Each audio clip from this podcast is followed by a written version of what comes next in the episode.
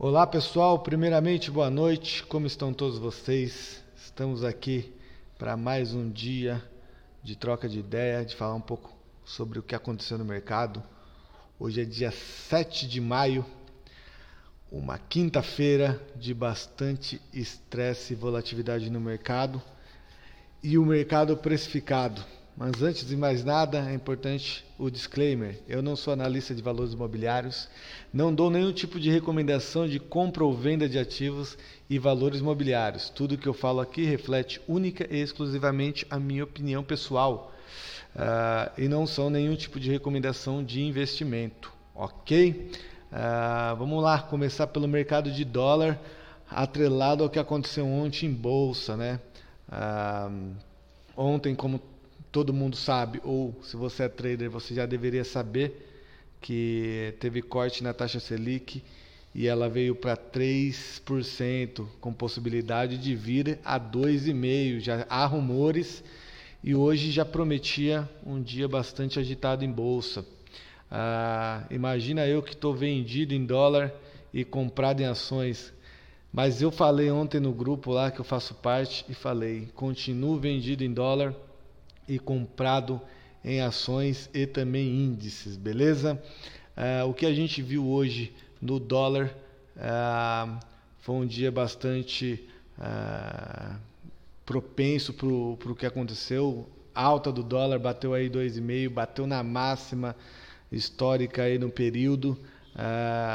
e como eu disse ontem, falei que o Banco Central agora está com liquidez, porque apesar de tudo, apesar desse caos, tem 7 trilhões em renda fixa pronto para migração em renda variável. Então, é óbvio que o Banco Central aí está com fôlego para intervir na hora que ele achar necessário e conveniente.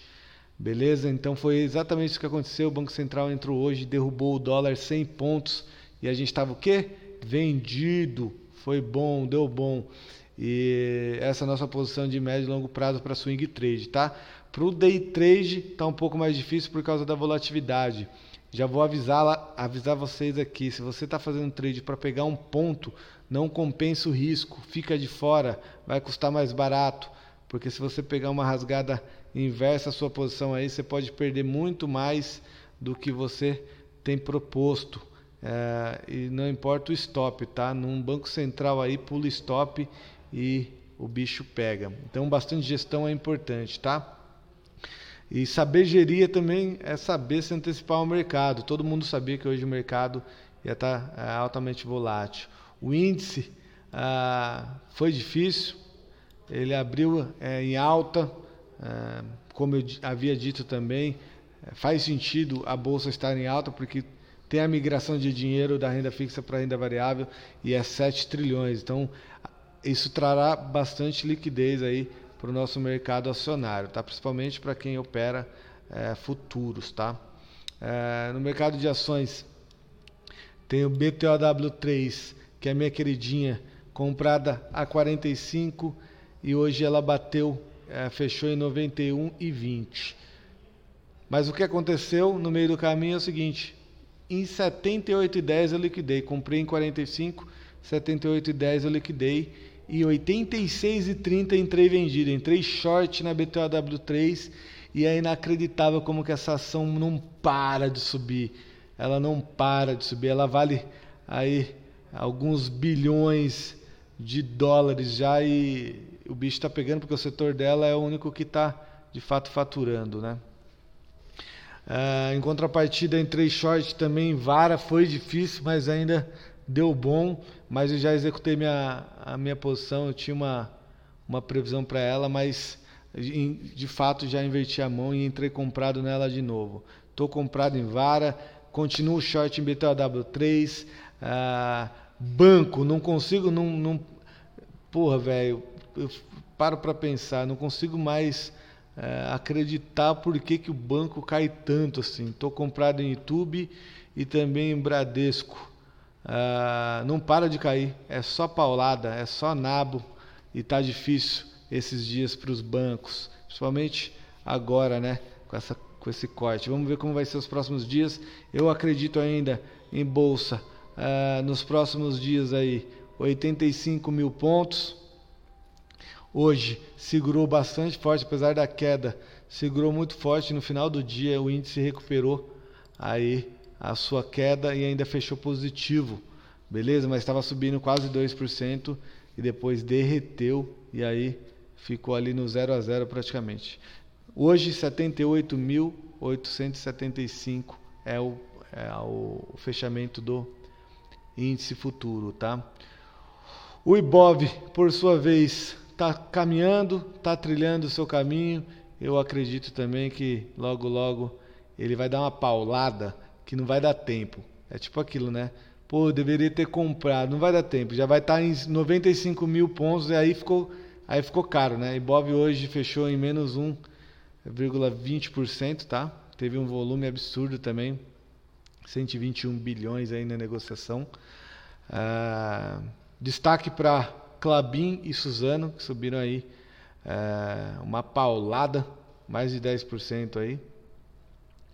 Tivemos é, é, outras empresas aqui. Nossa, hoje foi difícil mesmo. Tava muito volátil o mercado. A Vale e a Uzi Minas aí subiram mais de 3% também, foi bom. E o, e o mercado tá, tá segurando bem, tá? É, as minhas previsões para dólar é alto, todo mundo sabe que é alto, mas eu vou gerenciar a minha venda e eu não vou parar de vender. Pode subir o que for, eu vou estar tá lá vendido. A minha estratégia me permite isso, beleza?